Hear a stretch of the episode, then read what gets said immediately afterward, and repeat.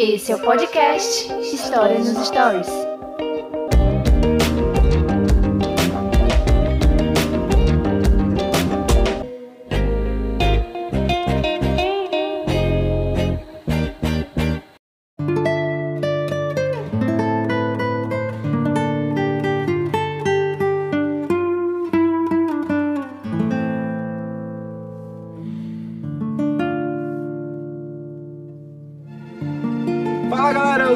O René e esse é o podcast dos Stories. Essa é a terceira tentativa de gravar uma abertura para falar sobre o novo ensino médio. Estou com ele aqui, meu amigo lindo, maravilhoso, professor Bruno Souto.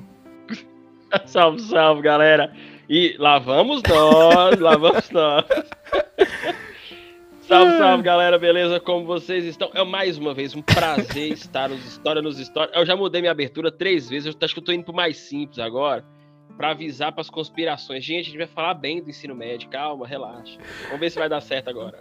É isso, galera. A gente tá na terceira tentativa de gravar essa abertura, mas dessa vez vai dar certo. E a gente vai falar sim sobre o novo ensino médio, tá bom? Mas antes de entrar no tema, eu vou te pedir para seguir meu amigo lindo, maravilhoso, coach de Minas Gerais, Bruno Souto. Vai lá no Instagram, segue o cara. Sempre tem alguma coisa relacionada à história e também tem um projeto dele e o trabalho dele com os vestibulares, orientando os alunos, né, com conhecimento correto, da forma correta. Então, se você quer seguir alguém de forma correta, segue lá o Bruno, que ele tá lá trabalhando diariamente no seu Instagram, tá? É isso mesmo, tá? Segue o Stories nos Stories também, dá essa focinha, compartilha esse episódio com um número maior de pessoas para que as pessoas possam é, também discutir e compartilhar ideias sobre o novo ensino médio para a gente entender como é que vai funcionar todo esse sistema, tá bom? Então vamos lá pro, pro episódio de hoje. Falar alguma coisa, Bruno? Não, fechou, fechou, vamos Fechou? lá. Então vamos lá para o episódio de hoje. A gente vai conversar sobre o novo ensino médio que está sendo implementado agora em 2022.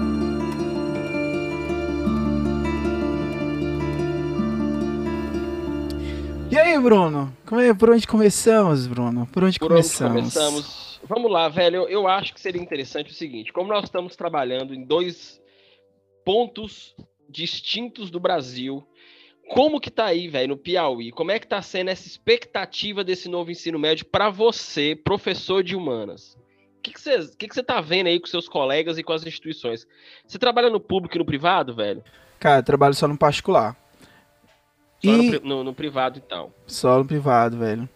E, cara, pra conversa, para falar pra ti, é um pouco nebuloso, assim, algumas mudanças. Eu acredito, assim, que eu ainda tô um pouco a par, porque, como eu, eu tô estudando regularmente pra concurso, né, porque eu quero também um dia estar trabalhando no, no público, então eu, toda hora eu tô lendo muito sobre a LBD, sobre a atualização, pra saber o que é que tá alterando, o que mudou, né. Então, assim, a parte Uhum. teórica eu tô por dentro, mas eu, eu já vi muitos professores, muitos colegas que eles estão assim, sem perspectiva ainda, sem saber ainda, estão esperando os planejamentos, né? Os planejamentos é, do ano ali pra saber como é que vai funcionar, né, cara? E contigo aí, como é que tá aí? Rapaz, aqui tá o seguinte. é, até que não tá tão desesperador, porque a gente já teve até reuniões no final do ano, né? É, engraçado que esse ano nosso, o ano letivo acabou lá no dia 31 de dezembro. Então, assim, a gente teve reuniões, a gente ainda tava meio desesperado, porém, deu uma acalmada. Até porque boa parte, eu também só trabalho aqui no privado, boa parte das escolas daqui, eles já estavam habituados ou, ou pelo menos já estavam trabalhando dentro do processo do novo ensino médio. Por- Porque esse novo ensino médio não foi instituído agora, esse ano. É bom que as pessoas saibam disso. Isso já é um projeto de dois- 2020. Né? Então, desde 2020, já sabia que em 2022 teríamos esse novo ensino médio. E aí, o mais legal ainda é entender o seguinte: seria o cobrado, o cobrado mesmo, é só o primeiro ano. Então, as escolas que adaptarem o primeiro ano, beleza, tá dentro do, do, do, do padrão. Agora, aqui em Montes Claros, aqui no norte de Minas, Minas Gerais, a, a galera já abriu o portão, velho. É primeiro, segundo e terceiro ano logo. Já estão botando todo mundo no novo ensino médio. Então, a gente tá menos assustado, tá? A gente tá menos assustado. Porém, para nós que é de humanas, a gente sempre fica com a pulga atrás da orelha, né? E eu acho também que até pra galera não, não- assim, não ficar assustado, né?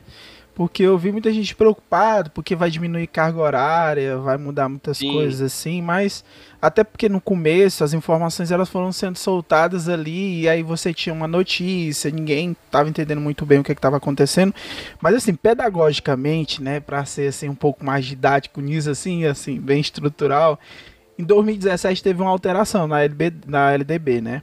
A LDB. Vamos lá, deixa, deixa claro aí. É, bom, vamos, vamos, pontuar isso que eu acho legal né, nesse podcast. Hum. Até porque esse podcast ele vai servir tanto para os alunos, quanto para os outros professores, quanto para dono de escola. Porque os donos de escola também estão doidinhos. Então vamos lá, o que, que é LDB? Vai lá.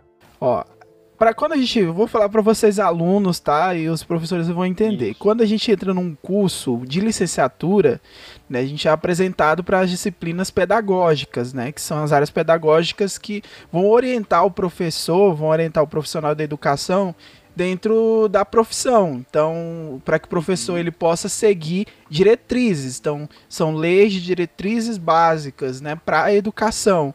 Então, essa LDB ela é, ela é como se fosse a legislação do professor. Então, o professor ele vai seguir todos aqueles incisos, artigos, e ali dentro da LDB você vai falar sobre o ensino básico, né, os anos iniciais, os anos finais, e falando sobre anos finais, a gente fala sobre o ensino médio, tá bom? Então, dentro da Exato. LDB, foi aprovado em 2017 é, que seria implementado em 2022, né, em todo o Brasil, tanto nas escolas públicas e privadas, essas mudanças, né, essas mudanças, esse novo ensino médio. Porque eu acho que mais deixa as pessoas assustadas é porque é a palavra novo, né? Então, assim, Uhum. o que tá lá no LDB, ele não é nada de novo, ele sempre esteve lá. E se a gente voltar um pouco para vocês que são os alunos aqui ou professores, no Brasil já aconteceu um tipo de ensino no é, do ensino médio em que as pessoas elas faziam é, o ensino médio, que é a grade curricular, seguindo Uhum. a, a LDB, né, e o currículo nacional básico, e as pessoas também tinham uma opção de uma formação técnica. Eu queria saber, Bruno, tu, Exato. tu lembra disso, dessa formação técnica que as pessoas Cara, formavam em administração, lembro. nessas coisas? lembro. Na verdade, assim, eu lembro por, por outras pessoas, né? As pessoas mais velhas, elas contam. Meu pai, por exemplo. Meu pai, ele fez exatamente isso. A minha mãe também fez isso. Agora, se a gente quiser fazer um recorte é, é, mais atual, o Instituto Federal é assim. O Instituto Sim. Federal que nós conhecemos, ele já é assim. Ele é um ensino médio com um técnico. Né? Então você sai de lá Senai. com um diploma. Exato, o Senai. Mas assim, eu, eu acredito que fica mais, mais é, é, leve e claro para a cabeça do pessoal o Instituto Federal. Né? Por, por exemplo, aqui no Norte de Minas, tem um Instituto Federal daí, óbvio que tem. Então, o Instituto Federal tem um ensino médio lá que vai ter o informática, o, o veterinária, é, é, agrícola, a- é, sabe? Então, meio ambiente. Então, o menino ele tem a grade curricular normal do ensino médio convencional, tradicional, e tem as outras disciplinas que quando ele forma o terceiro ano, ele recebe um diploma, cara, de técnico. Exatamente, já sai com. Porque dentro da, dessas leis da LDB, e é, uma, é uma- até uma coisa assim, interessante, porque o ensino e essa parte técnica, ela, ela obedece três pilares, né? Porque você. Eu vou, explicar aqui para a gente poder entrar e aí você vai entendendo ao- aos poucos qual é a proposta do novo ensino médio. Mas você tem uma, uma carga formativa, que é o que a gente vai. que o nome para esse, esse momento agora é o itinerário formativo, né? Porque Isso. só pra gente estruturar aqui e a gente tá caminhando, eu acho que vai ser perfeito pra gente trabalhar. As disciplinas, elas vão ser alteradas. O que significa isso, meu caro aluno, meu caro colega? História, geografia, matemática, filosofia, eles a partir de agora eles dão lugar para áreas do conhecimento. O que seriam mais ou menos essas áreas do conhecimento, Bruno? Assim pra galera ter uma noção. Seria Pega o Enem. Pega o Enem. perfeito. O Enem ele já trabalhava em cima disso, em cima daqueles eixos, né? Que nós temos lá. Linguagens E suas e- tecnologias. e suas tecnologias, matemática e suas tecnologias, ciências da natureza e ciências humanas. E ciências e a formação Ciências humanas e sociais Mas você pega- aplicadas, é. Isso. É só pegar o Enem. É mais ou menos aquela base. Dentre essas, eh, essas áreas do conhecimento, porque agora não são mais disciplinas, tem algumas que são obrigatórias. E aí a gente vai ter a língua portuguesa e a matemática, que vão ser obrigatórias nos três anos do ensino médio. Então, você já vai sabendo assim, professor, beleza, então não vai ter mais disciplinas. Então não vou estar tá lá, vou estar tá na sala de aula e vai. Eu vou ter aula de geografia, eu tenho aula de filosofia. A ideia é integrar, é a integração. Por isso, assim, isso já na LBD, se você lê LBD, que é a, que é a Lei de Diretrizes Básicas, lá tá tudo isso está escrito desde, ó, desde 96, isso já é trabalhado, né? Já com algumas alterações desde 96.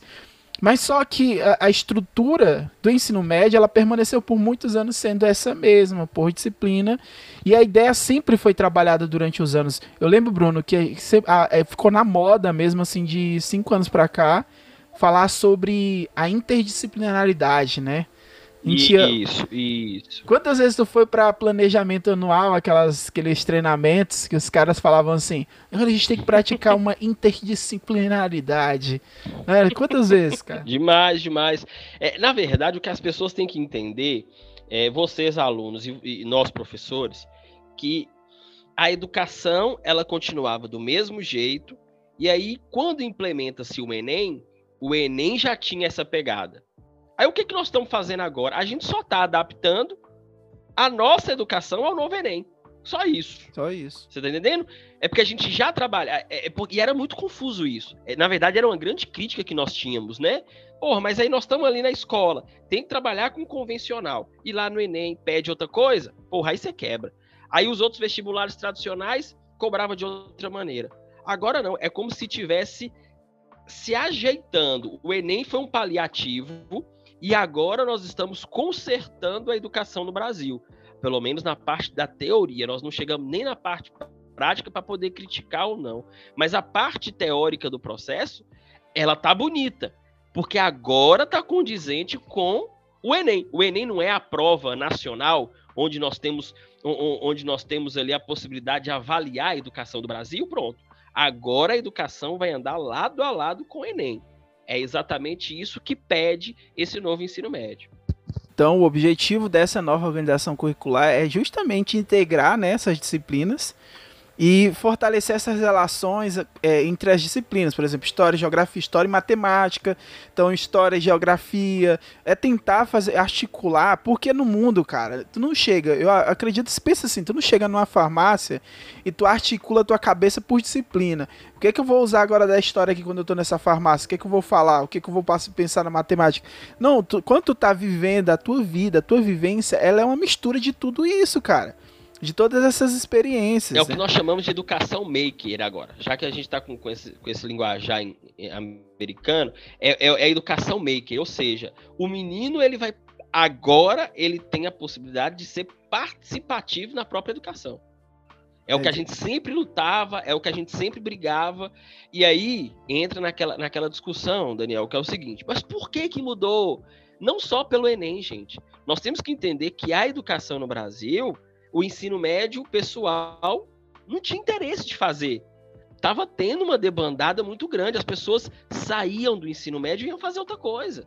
Por quê? Porque não acreditavam que o ensino médio poderia contribuir para sua vida profissional. E realmente, né, velho, andava assim bem distante a educação do Brasil e a questão profissional. E aí não é que a gente está querendo, é, não é que a gente também só vai formar mão de obra, a gente não está fazendo isso.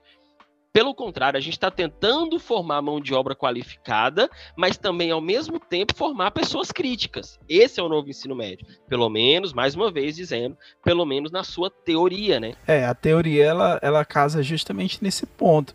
E, e eu acho até porque uma das coisas que mais me deixam agoniado é sempre a, a preconceito, a crítica antes da, da, da coisa acontecer, sabe? Sim. Porque assim, qualquer coisa na vida é, remete a planejamento. Você tem que ter planejamento. Esse é o nosso plano, cara.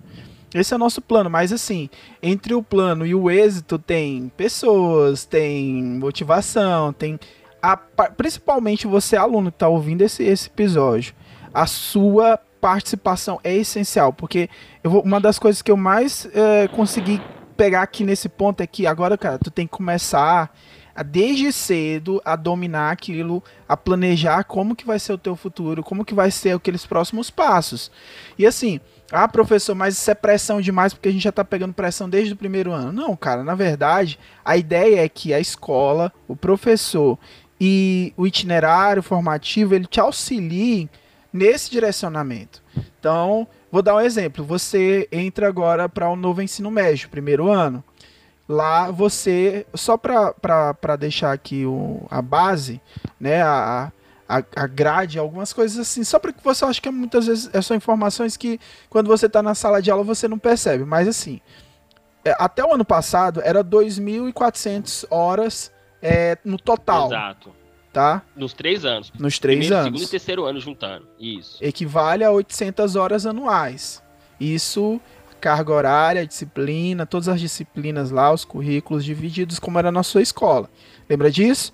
Pois agora vai ter um, vai ser mudado isso aí. Então agora a partir de, de, de 2022, a carga horária é de 1.800 horas obrigatória, que são 60%.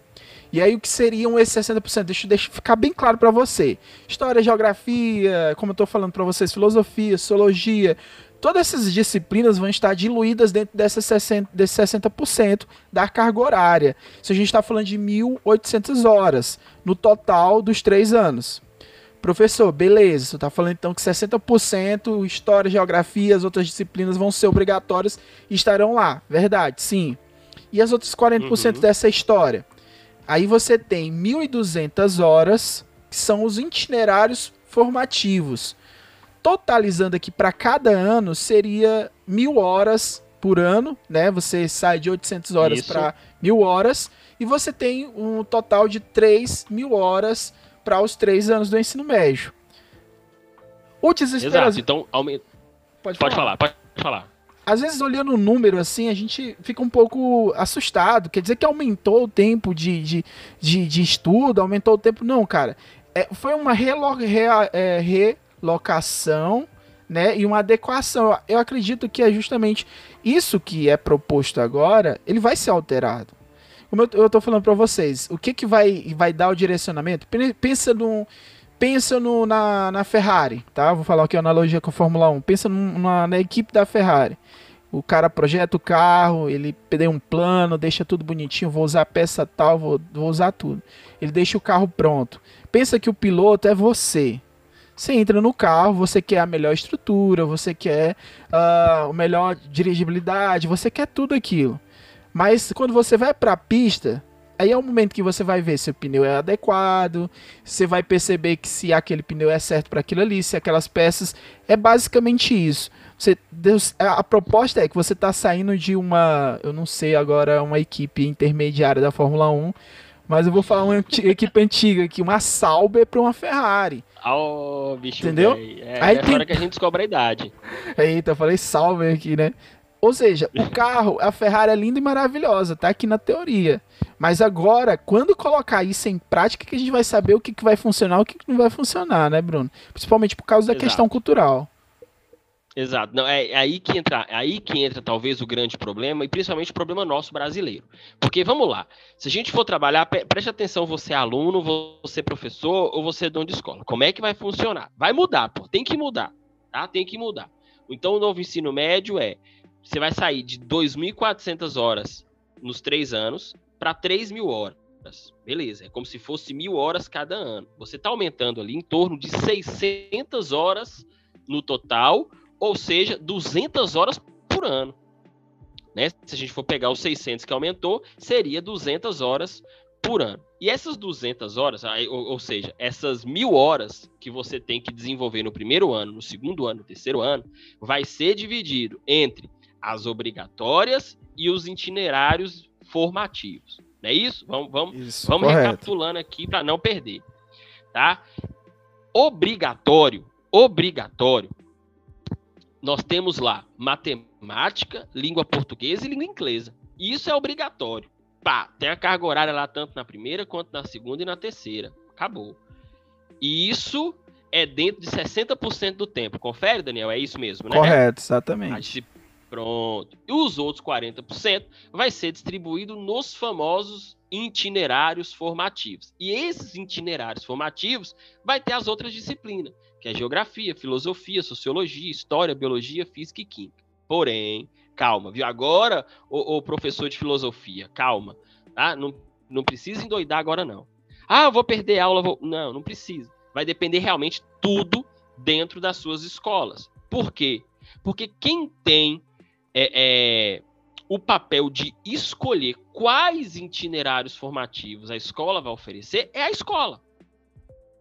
E ela vai ver, de acordo, e é o que está acontecendo aqui em Minas Gerais, é, os, as escolas estão escolhendo os itinerários formativos para que os professores não sofram com a diminuição na carga horária. Pelo contrário, vai aumentar. Exatamente. Vai aumentar. Só que não vai aumentar, ah, eu tinha duas aulas de história, agora eu vou ter quatro. Não, cara. Você vai ter a sua aula de história, mas você também vai ter outras aulas que vão ser interdisciplinar com outras matérias. Então, isso também é bom pro professor, Daniel, sabe? Assim, sair do comodismo, velho. É, é, e, é, e eu, eu tô falando por mim. É a primeira vez, pô, já pô, bota aí, mais de 15 anos dando aula. É a primeira vez que o meu trabalho começou no dia 1 de janeiro. Mas não porque a escola tá me obrigando. Não, cara, eu tô me forçando a fazer isso. Porque a gente precisa tá buscando coisas novas para agora esse ano. Esse é o ano do trabalho nosso. Esse é o ano de trabalho, porque a gente tem que pensar em coisas novas, a gente tem que pensar além, fora da caixinha. Por quê, galera? Porque a gente vai chegar aqui no que realmente é o maior diferencial desse novo ensino médio, que são os itinerários formativos.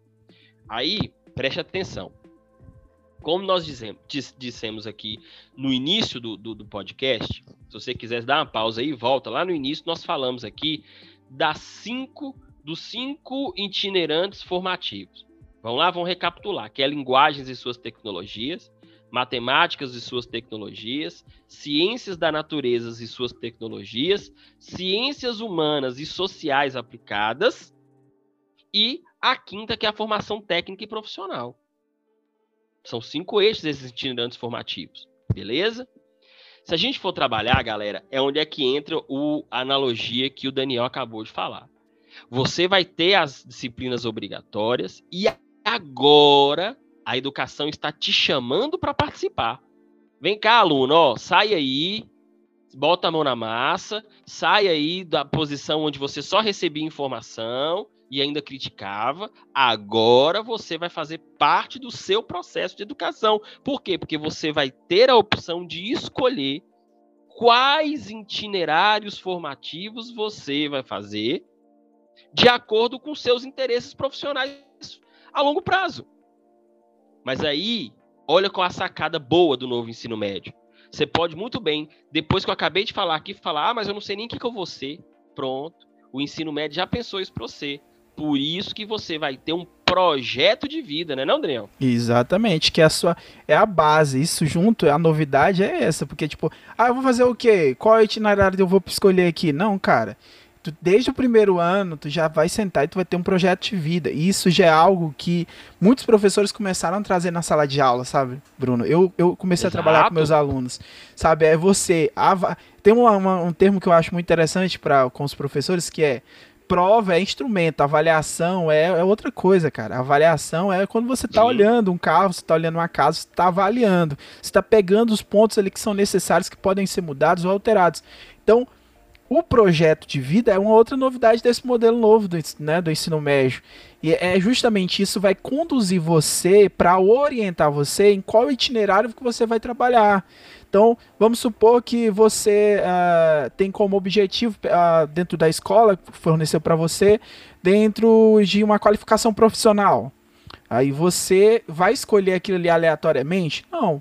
Você vai ter uma orientação psicopedagogo da escola, é, até mesmo o professor pode te direcionar Sim. dentro disso. E você, paralelamente ao seu ensino obrigatório, que é o ensino lá da, da, da, das áreas do conhecimento, e o formativo, você tem o seu plano de vida, que é o seu plano do que você. Ah, professor, mas se eu estiver fazendo, por exemplo, Bruno, alguns alunos eles perguntaram sobre isso. Vamos supor que eu escolhi um itinerário formativo e eu quero mudar no segundo ano. Você pode mudar. Você Claro, pode mudar, claro. entendeu? É isso que é a- o diferencial, é porque você vai conhecer no ensino médio aquilo que muita gente acaba batendo a cara quando chega na universidade, porque você escolhe uma área, faz o vestibular, chega na universidade e você se depara com algo que você não tem nenhum tipo de empatia, nenhum tipo de relação. Então o ensino médio te dá esse- essa possibilidade, né, cara? Não, exato, exato. E o engraçado que o, pelo fato, né, de já desde 2017 já tinha essa ideia, ó, gente, em 2022 vai mudar, beleza. Só que nós brasileiros nós deixamos tudo para a última hora, né? Isso é óbvio. Tanto os professores quanto os donos de escola. Então a gente começou a ver sobre o novo ensino médio lá em 2020, 2019 para 2020. Você, ó, vai mudar, hein? Vai mudar. Aí o que que acontece, Daniel? É, é até engraçado. Aqui em Minas Gerais, acredito que aí também, alguns professores já começaram Sim. por fora, tá? Por fora da escola, oferecer um- um- uma mentoria para esses alunos. Exatamente é a ideia do projeto de vida. Só que essa mentoria, muitas das vezes, eram para alunos do pré-vestibular. Ou seja, já na- no último caminho, último degrau da vida educacional. Eu acho É, que era antes tipo de um ano entrar de na- na- na- desespero, né? Porque você pergunta, e agora, o que, que eu faço? Né? E é- Exato. Então a gente, a gente, os professores, nós, nós tínhamos um mercado. O mercado era propício para isso e a gente ofereceu então um produto. Agora com esse novo ensino médio, nós vamos ter que então fazer, em vez de fazer isso no final, que é errado, é começar a fazer no início, porque lá no final o menino já vai estar tudo bem, gente. A gente, é porque a gente também não está prometendo para vocês que, ah, você fazendo um projeto de vida no primeiro ano, com certeza você lá no terceiro ano você já sabe o que você vai fazer. Cara, você não pode ter dúvida. Na verdade, você pode até entrar no que você quer fazer e depois mudar. E pode mudar, Não é exatamente. engessado. Não é engessado. Esse novo ensino médio não é engessado.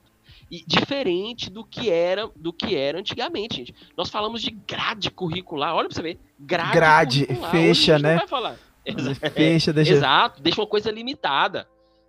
Né? E aí, quando a gente falava de grade curricular, os meninos ainda falavam assim: ah, mas quê? Eu não quero fazer matemática, eu sou um cara de humanas, eu quero aprender a fazer miçanga. Não tem fazer miçanga no itinerário formativo. Isso é uma crítica que eu tenho para fazer aqui. Aí, mas o menino, ele via algumas disciplinas e ficava puto porque naquilo ele não gostava, mas ele era obrigado a fazer.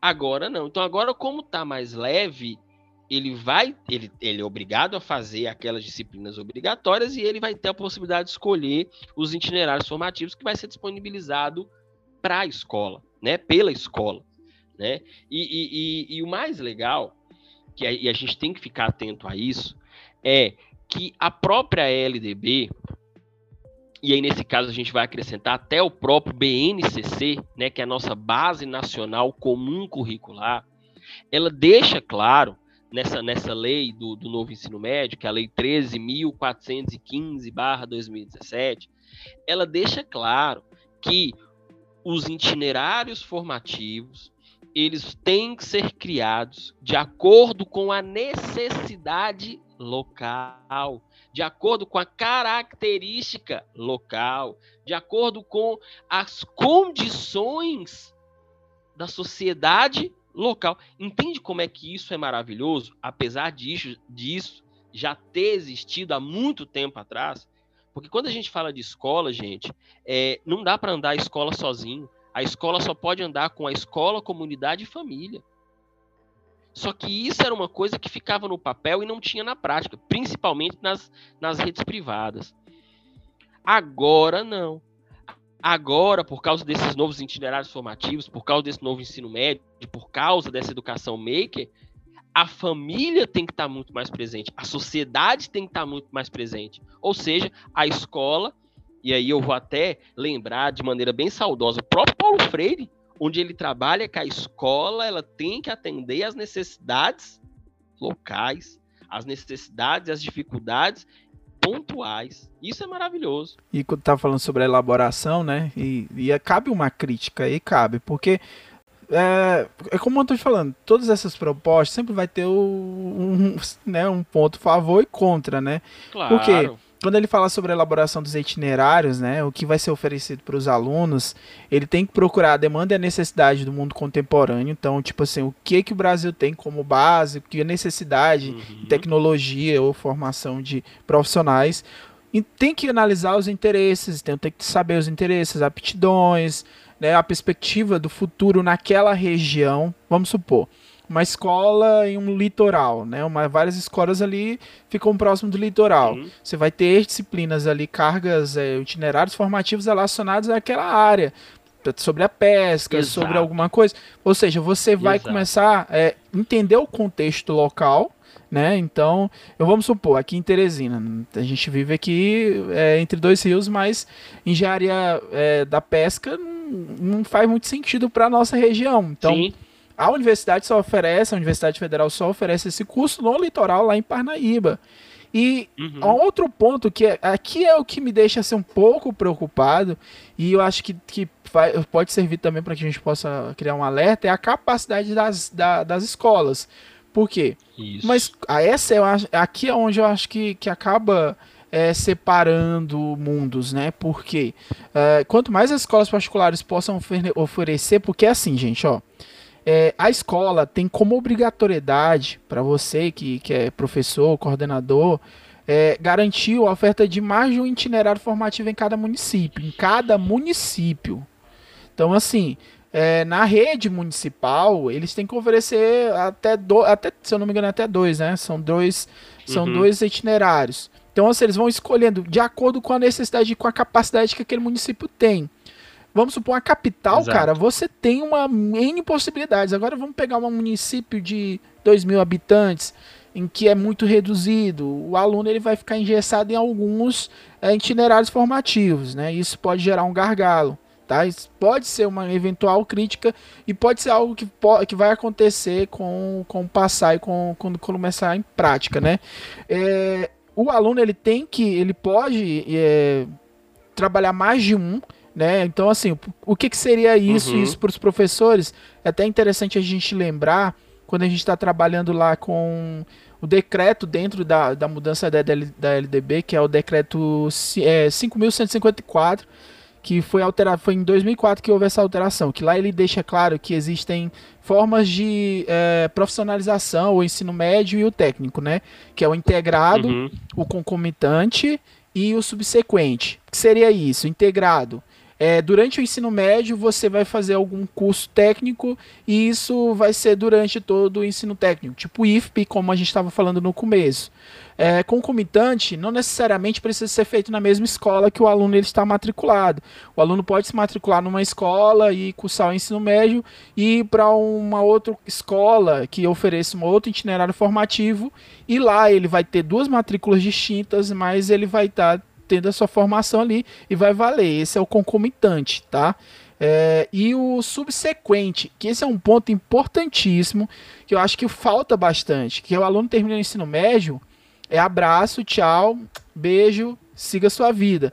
Não, com a ideia do subsequente, o aluno, mesmo depois de concluir os estudos do ensino médio, ele pode concluir o seu curso técnico. Vou dar um exemplo disso para vocês, porque uhum. é, é a, o curso de, de enfermagem.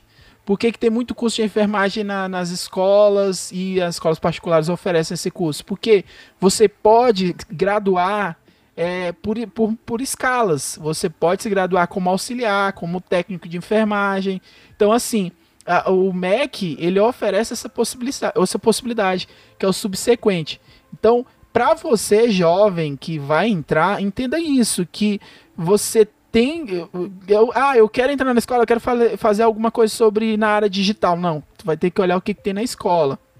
Então, tem que saber uhum. o que, que, tem na uhum. escola, e aí você vai escolher aquilo. Ah, professor, eu olhei tudo, eu não sei o que eu quero, não, não quero nada disso.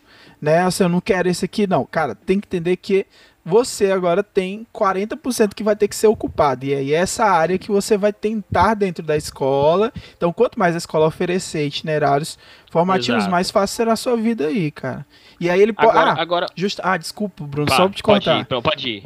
Se a escola não conseguir é, oferecer estrutura, e isso é uma abertura para vocês que trabalham com cursos, e eu falo até com você, Bruno, que o que uma das possibilidades da escola, e isso está dentro da legislação, é a escola terceirizar isso. Então, Exato. ela pode conseguir parceiros, né, outras instituições, né, credenciadas que possam ofertar esses cursos ou atividades pedagógicas ali que possam enriquecer itinerários formativos. Eu vou dar um exemplo. Um curso de inglês registrado, conhecido pelo MEC, tudo certinho, ele pode fazer parte dentro desses itinerários formativos e você pode ir lá fazer aquele curso e você vai ter um ponto. Ah, e outro que eu acho interessante, que é a questão da diplomação. Você vai ter um diploma, Uhum. tá? Certificado. Então, além do certificado de conclusão do ensino médio, né, seguindo todas as ordens da, do, da BNCC, você tem uma certificação dos cursos formativos que você é, esteve relacionado. E isso é importantíssimo para o mercado de trabalho pós-ensino médio, cara. Não, perfeito, perfeito, velho. Eu, eu acho. Mas assim, por mais que você fale com uma coisa de maneira engessada, ô, ô Daniel, aí. Por isso que eu tô te falando, velho. é- é- vai ser um bom momento para tirar as escolas da, da, da, da- daquele modelo antigo. Vai dar um, é um jeito de, de, de saculejar o professor. Porque o- os professores, a coordenação, a direção, eles vão ter que repensar maneiras de atrair essa galera.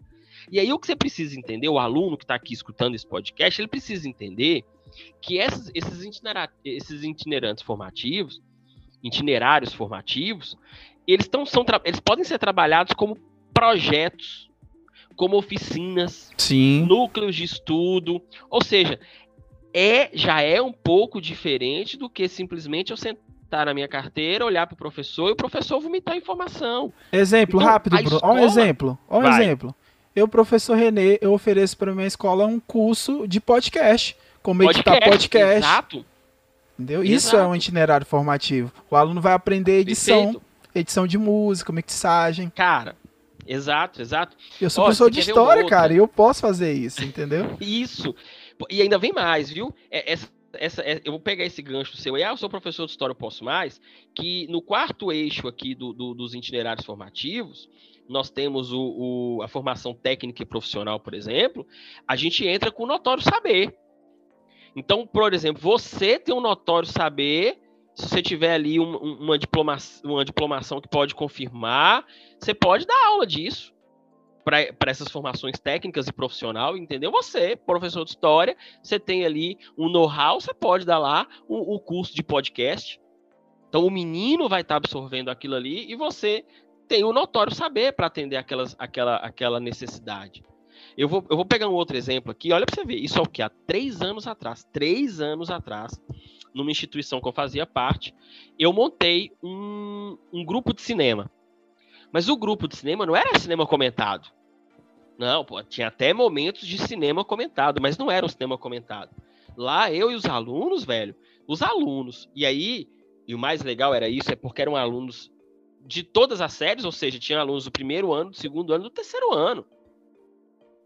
Os alunos, eles estavam juntos, forma- formamos um grupo onde nós íamos construir o cinema, velho. Olha que louco. Então, o menino ia aprender sobre mixagem, nós construímos a nossa iluminação, tudo de maneira caseira. Então, os meninos estudaram física. Eu lembro, eu lembro dessa aula perfeita. A gente convidou um professor de física, ele montou ali os ângulos para gente, para os meninos montarem pedestais para montar a iluminação.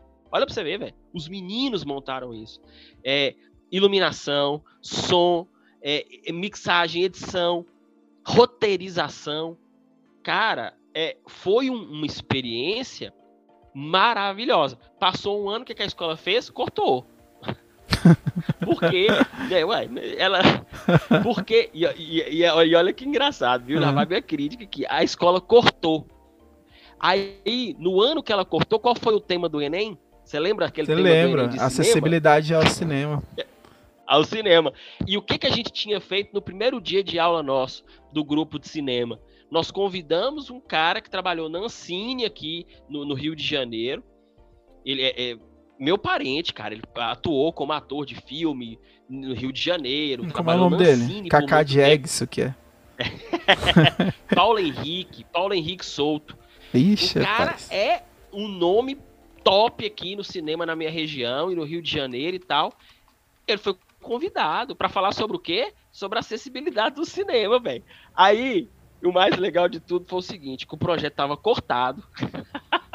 Depois que saiu o tema, o que, que a diretora fez? Ah, vamos Ah. trazer de volta para Ah. parabenizar, para O patinho ficou que a gente bonito. pensou- É, o patinho ficou lindo. Pra falar que foi a gente que a gente pensou o tema, olha pra você ver, velho. E assim, mas, mas exatamente é o tipo de projeto que tem condições de funcionar nesse momento, que tem condições da escola ofertar, né? E é por isso que eu falo, velho, agora que os professores vão começar a sair da zona de conforto e precisa, inclusive os alunos. Eu acho que talvez que o, o, o, o professor sair da zona de conforto é até mais fácil. Agora o mais difícil, e aí já vai aqui a gente pontuando alguns, alguns elementos importantes desse novo ensino médio, é tirar o menino da zona de conforto. E isso é difícil. Isso é muito difícil. Porque o menino do nono ano, que está entrando para o primeiro agora, ele ficou nove anos da vida dele só recebendo conhecimento, só recebendo informação. E agora? Agora ele vai ter que vai ter que trabalhar, velho. É, cara, e não é estudar, e não é ruim. E não é ruim, mano, porque não, não é imagina, é velho, o que tu fazia, por exemplo, tu quer trabalhar com vlog, tu vai poder trabalhar com audiovisual, entendeu? A escola te oferece Sim. essa possibilidade de trabalhar com audiovisual, tipo, trabalhar com história, geografia, matemática, física, tudo isso integrado dentro daquilo que tu fazia em casa. Eu acho assim, tu, tá trazendo pra escola aquilo que a galera fazia em casa, pô. Aquilo que Exato. o cara é, procurava na internet, no YouTube, e a escola está oferecendo isso com responsabilidade, porque a partir de agora a escola ela tem como direcionar, ela tem como é, orientar o aluno, né? Tipo, fazer aleatória, que dá sorte de dar certo. Não. Você tem um planejamento, você tem como planejar a sua carreira a partir daquele, daquele momento. Então é eu, eu acredito que oh. é isso, é, é tem tudo para dar certo, cara, tem tudo para dar certo. certo. Oh, e a gente começa a perceber, se a gente for pegar aqui, por exemplo, vocês que estão aí assistindo, os professores que ainda não tinham lido sobre o novo ensino médio, os donos de escola, os coordenadores, preste atenção. Os, os itinerários formativos, por exemplo, eles trabalham em cima de eixos estruturantes. Olha que louco isso. E olha quais são os eixos para vocês entenderem como que a, a nossa dimensão ela vai ser aberta. Por exemplo, nós temos um dos eixos estruturantes aqui, a investigação científica, velho. Olha como é que isso é importante.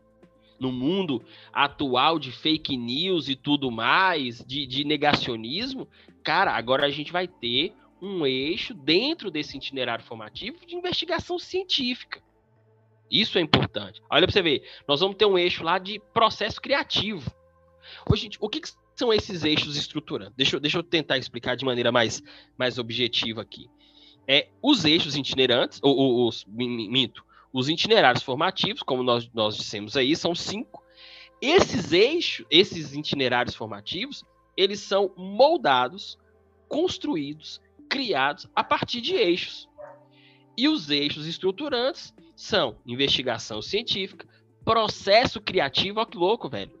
Nós temos a capacidade agora de estimular a criação de processos ou produtos que atendam às demandas sociais mediação e intervenção sociocultural, isso é outro eixo estruturante. Isso é maravilhoso.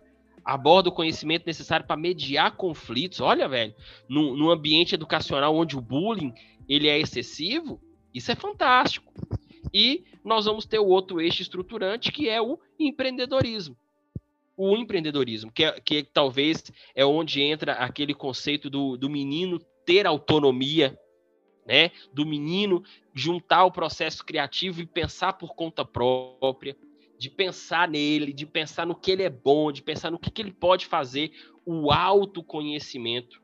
Cara, é, tem tudo para dar certo, igual você falou, tem tudo para dar certo. A gente é, vide aqui os eixos estruturantes desses itinerários formativos. É, é fantástico, é, é o tipo e... de educação que a gente lutava há, há, muitos anos atrás. É o que eu queria para a minha educação, que foi ah, tipo assim, é... assim, vai lá e tenta, ver se dá certo. Joga pra cima, o que der, pra, der sorte, deu sorte. Então, assim, ó, é. basicamente, gente, é isso. O que a parte teórica, que temos de parte teórica, assim, a gente falar, a gente praticamente colocou aqui para vocês, né, sobre esses pontos. O, o que eu acredito que a partir de agora, né, pra, pra gente finalizar aqui nosso episódio, é entender que tudo isso é prática, é teórico, a gente vai colocar em. Aliás, é teórico, a gente vai colocar em prática. E cada um, dono de escola, professor, aluno, os pais, cada um agora tem que não pode se omitir, né? Tem que exercer a sua função, tem que ser Exato. é a ideia de ser protagonista. É, às vezes você é a gente acaba se acomodando, né? de, com a nossa situação. Às vezes tá tão bonzinho ali, né? Dormir ali até mais tarde. Mas às vezes aquele dormir até mais tarde por trás dele tá, vai te levar pra, pra, pra queda, pra danação, pra perdição. Então, às vezes agora é o momento de a gente começar a olhar é, diferente, começar a, a buscar novos conhecimentos, a, a, começar a estudar de fato o que são as, essas leis. Então, eu convido vocês, cara, a, todos, a, a, começarem a perguntar mesmo, a se comunicar, a dialogar, a debater, porque esse conhecimento aqui sozinho, só e contemplativo, ele não funciona. Esse conhecimento tem que ser é, trabalhado e ele tem que ser mutável, né? Então, eu acredito que basicamente o que a gente pode fazer pela educação é lutar sempre para que a gente possa sempre conhecer nossa cultura e sempre mudar, cara, sempre mudar. Então, Bruno, eu quero te agradecer, cara, por, por esse episódio, pela oportunidade de conversar contigo sempre. E eu tenho um convite que no próximo ano, no começo do próximo ano, a gente faça esse mesmo episódio Pra gente colocando assim, e aí, o que foi que deu certo, o que foi que deu errado. Boa, boa. Sobre a experiência, sobre saber e, e, e trazer um aluno. Trazer um aluno do primeiro ano Legal. que passou por essa experiência para que ele possa contar pra gente também a visão do aluno. E aí, o que, é que tu acha? Acho ótimo, velho. Eu acho, na verdade, eu acho que a gente não precisaria nem esperar o próximo ano. Eu acho que a gente pode fazer no semestre. No, acabou o primeiro semestre, a gente pode aí, ó. Você que está escutando esse, esse, esse podcast, você quer participar? Coloca seu nome aí, velho. Quero participar. Que a gente já vai aqui, bota aqui no, a nossa equipe do História nos Stories, já, já pensando que no semestre a gente já faz um. Já tem um primeiro feedback. E aí depois a gente faz o segundo feedback já para concretizar. Eu acho que é, eu acho que é válido. O que, que você pensa? Excelente. Então, se você estiver ouvindo pelo Spotify, tem uma caixazinha aqui. Eu vou deixar uma caixa no episódio que você pode colocar o seu nome seu contato pra gente conversar. Ou você pode Boa. ir lá no Instagram também, lá nos, nos comentários ou nas respostas, mandar pra, pra gente lá um olá lá, cara, que participar, quero conversar sobre isso. É válido, porque a gente vai fazer uma, né? Vai levar esse conhecimento Sim. e a gente vai conversar e vai, e vai desenvolver. Então, cara. Perfeito Bruno, velho, muito obrigado, cara. Eu acredito que uh, a gente também tá no meio desse processo, então muita coisa ainda claro. vai, vai mudar. Isso que a gente tá falando é, é, é teoria, na prática é um outros 500 e a gente espera que a gente tenha ajudado a todos, né? Muito obrigado, viu, Bruno, cara? Eu agradeço muito, velho. Meu velho, olha, eu que agradeço e antes de, de finalizar a minha parte, vou deixar aqui uma sugestão para os professores que estão assistindo esse podcast acessem o canal do Sebrae, acesse o site do Sebrae. Lá já tem cursos gratuitos do Sebrae em parceria com o MEC sobre o novo ensino médio. Tem o ensino médio, é, é, é Nova Educação 2.0, tem cursos de empreendedorismo, cursos rápidos, básicos, com palestras maravilhosas, maravilhosas. Eu já, só em duas semanas, gente, por ser online, eu fiz quase um, umas oito, uns oito cursos rápidos do Sebrae tem certificado, tem certificado, então isso conta para vocês, professores. E, o, e é importante pelas palestras. São professores assim renomados no Brasil e no mundo. Tem, tem palestras com professores de Portugal, por exemplo. Tem uma lá que é maravilhosa, que é com o professor Pachecão. Não sei se vocês aí. Sim, Pachecão é clássico, né, cara? O Pachecão é, é clássico. Ele é daqui, de Belo Horizonte, Minas Gerais. Tem um curso lá que tem a participação dele, assim, que você fica maravilhado mais uma vez com a educação. Então, a professores, pega essa dica, tá? Eu acho que a gente não tem que ficar guardando esses segredos, não. Não, Pega essa compartilhar. dica, entra no site do Sebrae, exato. Vai no, no site do Sebrae, faça o cadastro rápido, já começa a fazer os cursos que vale muito a pena. Meu amigo, muito obrigado pelo convite. Espero mesmo ter ajudado a galera aí que estava em dúvida. É, espero aí ter contribuído para o desenvolvimento intelectual de cada um de vocês que Eita. estão nos ouvindo. Porra, você viu? Falou bonito, hein? Muito cara? obrigado, velho. E tamo junto, tamo junto. 2022 é História nos stories na veia, papai. Vamos, é, vamos arrebentar aí. É, moleque, tamo junto, galera. Muito obrigado. Compartilha esse episódio. Fiquem com Deus e na tranquilidade. E até um próximo episódio do História nos Stories. Falou!